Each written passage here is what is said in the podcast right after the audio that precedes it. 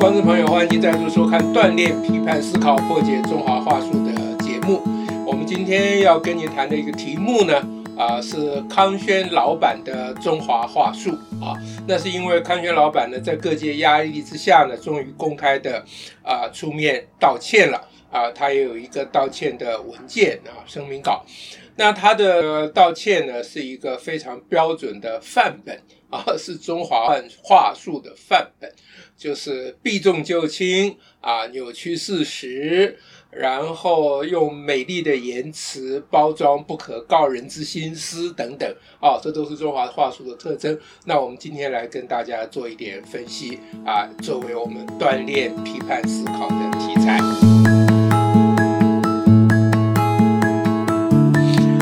个呢，我们先让大家看一下，就是康轩老板的道歉文，他到底怎么说的？我们先来看他关于他自己啊违反防疫规定的部分。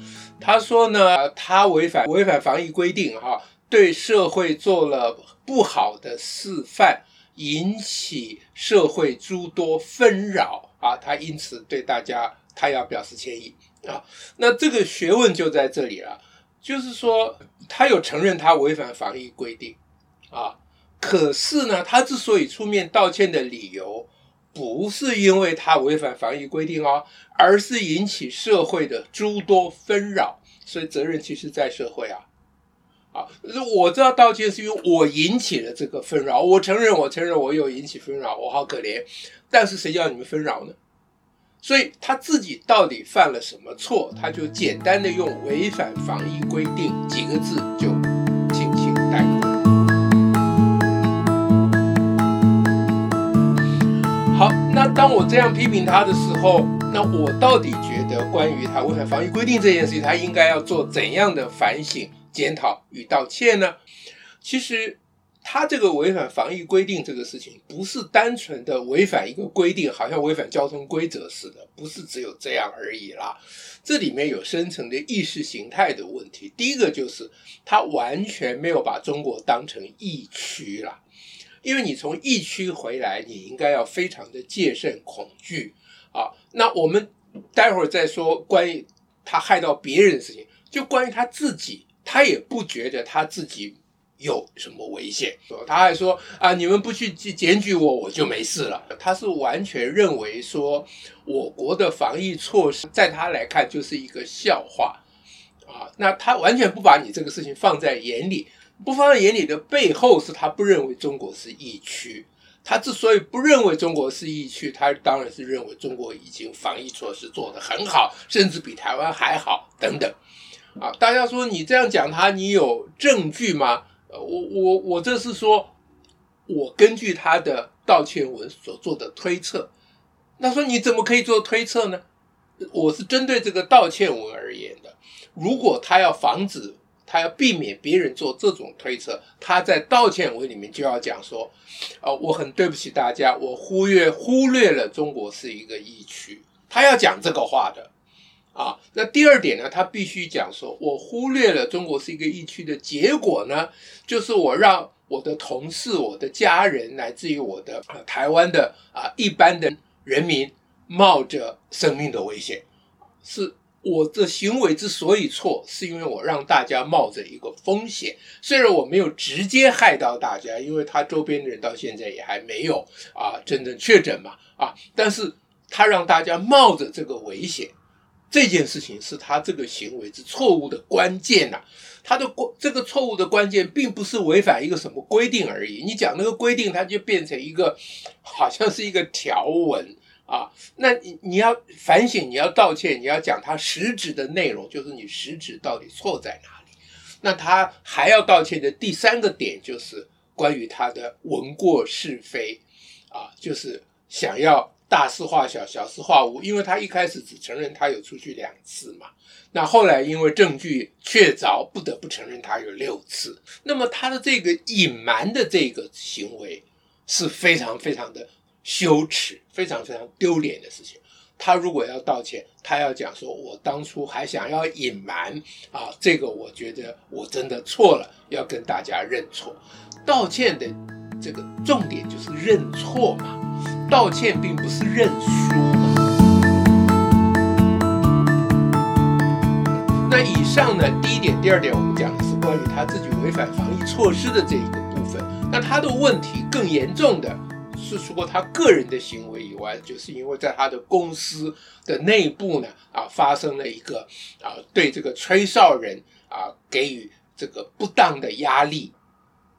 就是他基本上是一个是一个非常恶劣的一个做法。那关于这个呢，他的道歉里面是怎么说的呢？啊，他是说。公司在处理啊、过程中，确有诸多不妥之处，愿意虚心接受大家的批评。啊，那我念的这段文字的前面是对于那一位被影射的员工啊，他愿意致歉啊，那就这是表示他真正对那一位现在已经离职的员工致歉了。但是他的说法是说，那个员工是被影射啊，那。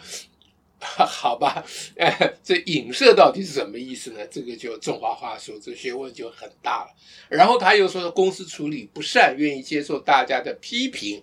那你自己可不可以批评一下呢？No，他自己不批评，说你们可以批评我，我愿意接受啊。这个都是非常非常中华话术的说法。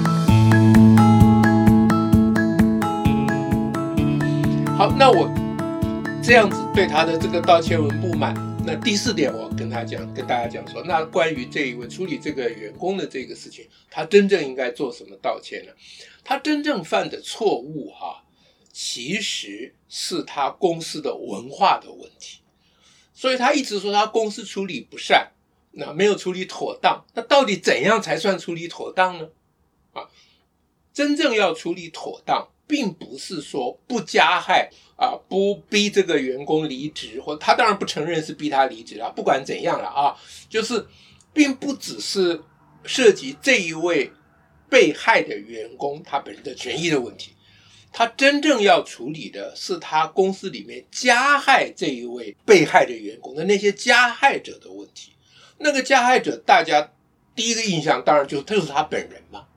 可是他当然不会承认。他说：“我并没有啊，要指责这位吹哨者，是公司同仁有人看不过啊，说公司待我们不薄啊，你为什么伤害公司商誉啊？啊，那你不然直接就去嗯，去相关单位检举就好，你为什么要跟媒体爆料等等？啊，那每一天就给给这位员工压力。”那大家当然会想说，你老板亲自不会去跟这个员工讲说，哎，你凭什么吹哨啊？啊，这样你这样子很对不起我啊。这老板自己当然不会去讲这话。那我们所有人都会相信，都会以为他是受益另外一个员工去做这件事情。当然这个也不一定，也许是另外一个员工啊，就自己护主心切，然后他看不下去了，他主动起来当起出来当正义的化身。所以，他真正公司内部要处理的是这种恶劣的啊，这个巴结上司、不问是非的一种文化。其实呢，爱护公司的商誉并没有什么错啊。一个团体应该要爱护团体的名誉，这个本来是对的。这问题是说，你爱护名誉归爱护名誉，但是你不能混淆是非。是非要在前面，名誉要在后面。我不是说名誉不重要，但是你是非要摆在前面，先论是非，后论名誉。在这个你在公司里面倡导这个文化，也不会破坏你公司的团结。啊，好像鼓励同事们互相啊检举，或者是啊大家互相指责，当然不是这个意思啊，就是同事们大家互相和乐相处啊，也不要去故意互相斗争，也不要去斗老板，这个我都同意的。但是当你老板真正犯了错的时候，你要先论是非，你不能够先论啊这个所谓的和谐啊、荣誉啊，这些就是中华话说了。啊，这基本上是中华文化里面很糟糕的一部分，就是不论是非与真相，只论面子与和谐，这就是非常非常糟糕的一件事情。所以他要跟社会道歉的，是说他没有处理好，没有在公司内部处理好的意思是指的他到现在都还没有真正的处理啊，他是透过政府的劳工单位的协调，他把这个劳资争议解决掉了。可是真正的问题是你公司怎么会有人啊用这种巴结上司的方法去欺压你的同事呢？这才是事情的根本。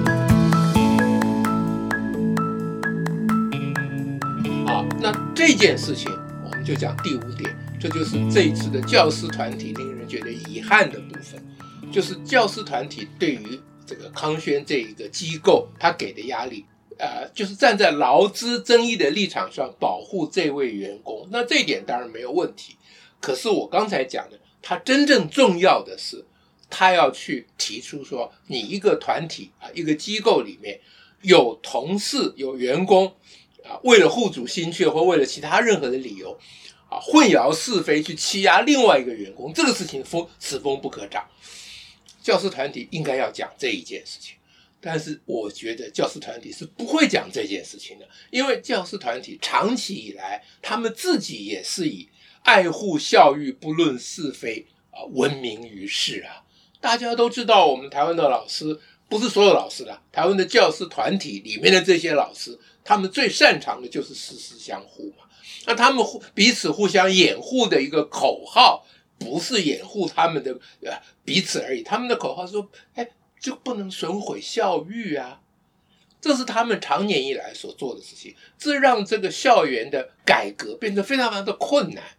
校园里面会有一些不合理的事情，这个没有什么啊，说值得呃大家非常生气，因为呃任何团体总有一些不合理的事情。现在让大家生气的是这些不合理的事情不能得到合理的解决啊，比如说校园里面啊有有部分，然后这通常就一两个老师，他对学生的管教这个逾越了分寸。那这个事情你在教师团体内部本来就已经可以处理掉了，完全不需要动到外面的力量。可是，在教学校里面，大家不论是非啊，大家彼此互相掩护啊，所以弄到后来，等到社会或外界的力量进来关切的时候，那教师团体就变成一个非常保守的团体。他们本来保护劳工权益是一个进步的概念，但是因为他们。中了中华文化的毒，我我觉得他们是中了中华文化的毒。他们在师资培育的过程里面，基本上他们接受的全部都是那一套老套陈腐的思想，所以他们其实是跟不上时代的。